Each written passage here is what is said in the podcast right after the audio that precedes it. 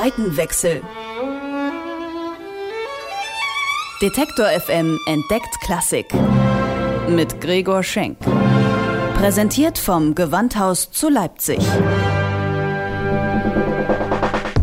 Mit Pop kenne ich mich aus. Aber wie geht Klassik? Das will ich rausfinden. Deswegen reise ich zurück in die Zeit, in der die wichtigen Werke entstanden sind.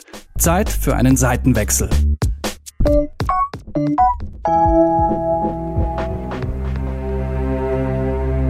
Russland 1897. Sergei Wassiljewitsch Rachmaninow ist am Boden zerstört. Gerade wurde seine erste Sinfonie uraufgeführt. Ein Desaster. Vom Publikum verschmäht, von Kritikern verrissen. Der Dirigent der Uraufführung gibt später im privaten Kreis zu, dass er Rachmaninow nicht gerade zugeneigt ist und das Konzert im betrunkenen Zustand dirigiert habe. Rachmaninow stürzt in eine tiefe Sinnkrise. Fortan ist er geplagt von Selbstzweifeln. Er schreibt, wenn es je eine Zeit gab, in der ich Selbstvertrauen hatte, so liegt sie lange zurück. Die Krankheit hat mich ein für allemal gepackt und ist, fürchte ich, in den letzten Jahren eher schlimmer geworden. Irgendwann werde ich wohl das Komponieren ganz aufgeben. Rachmaninow begibt sich in psychiatrische Behandlung. Mittels Hypnose bekommt er immer und immer wieder ein und dieselbe Formel vorgebetet. Du wirst dein Konzert schreiben. Du wirst mit großer Leichtigkeit arbeiten. Das Konzert wird von exzellenter Qualität sein. Die Behandlung hilft tatsächlich. Rachmaninow komponiert wieder, schreibt ein erfolgreiches Klavierkonzert, das er aus Dankbarkeit seinem Arzt widmet. Und zwölf Jahre nach dem Fiasko um seine erste Sinfonie wagt Rachmaninow sich wieder an die Königsdisziplin. Er beendet dafür sein Engagement als Dirigent am Bolschoi-Theater und geht 1906 mit Frau und Tochter nach Dresden. Hier verbringt er die Wintermonate und findet Inspiration, sagt Gewandhausdramaturgin Ann-Kathrin Zimmermann. Er wollte, glaube ich, einfach Abstand gewinnen zu diesem Musikbetrieb, zu Russland überhaupt in dieser Zeit. Er war doch in diesem Bolschoi-Theater sehr stark eingebunden, musste einen harten Tagesablauf, ein gewaltiges Pensum absolvieren und ich glaube, er suchte einfach etwas Ruhe, Abstand, um sich den kreativen Tätigkeiten widmen zu können. Das beobachtet man ja öfters in seinem Leben, dass er ein bisschen die Flucht antritt, sei es in die Berge, in die Schweiz, immer wieder wieder auch den Konzertbetrieb bewusst meidet. Es spricht sich rum, dass er wieder an einer Sinfonie arbeitet. Die Klassikwelt wartet ungeduldig auf Resultate. Doch Rachmaninow tut sich schwer. So ganz wollen die Selbstzweifel nicht verschwinden. Gerade die Instrumentierung scheint ihm Mühe bereitet zu haben.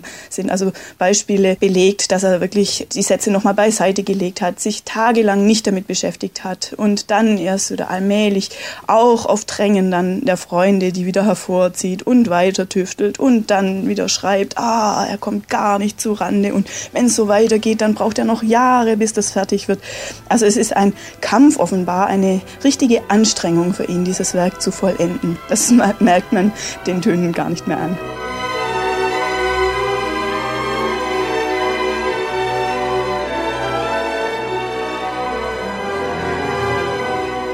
Mit seiner zweiten Sinfonie will Rachmaninow die Schmach der ersten wieder gut machen. Und so klingt sie dann auch.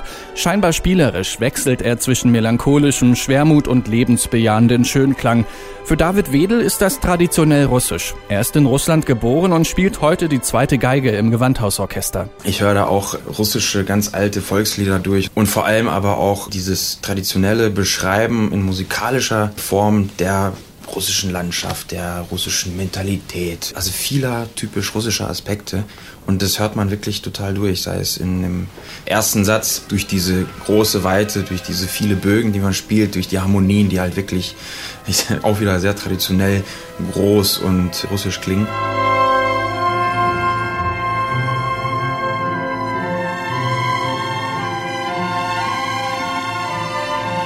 Wie auch dann zum Beispiel in dem zweiten Satz durch diesen, ich sag mal, Galopprhythmus. Das ist etwas, was auch bei Tchaikovsky vorkommt sehr oft, wo man sich dann einfach, also ich als quasi Russe, ich bin ja da geboren, äh, habe auch dieses Bild oft auf den Weg bekommen. Das ist halt wirklich diese Landschaft voll mit Schnee und dann halt Schlitten, Pferde. Und äh, dann geht's halt im Galopp über die Landschaft, die halt auch sehr riesig und groß ist.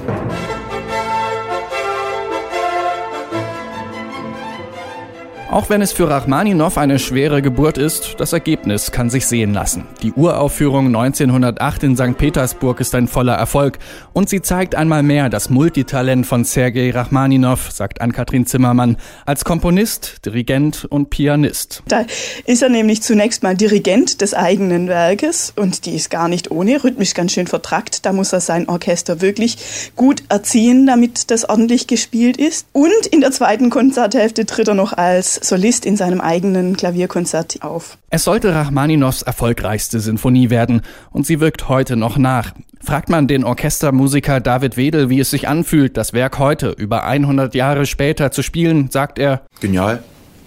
Es ist halt sehr melancholisch und das zeichnet eben auch diese Musik aus und ein Rachmaninow. Und das spiele ich persönlich total gerne, weil man sich da irgendwie total identifiziert fühlt. Man, ich, ich behaupte mal, jeder, der im Saal sitzt und zuhört, wird halt da einen totalen Draht zu haben, weil man eben halt solche Momente sehr oft im Leben hat, wo diese Musik wie Faust auf Auge passt und äh, man fühlt sich dann, also es öffnet einem so das Herz irgendwo.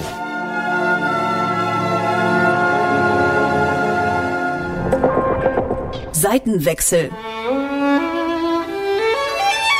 Detektor FM entdeckt Klassik. Mit Gregor Schenk. Präsentiert vom Gewandhaus zu Leipzig.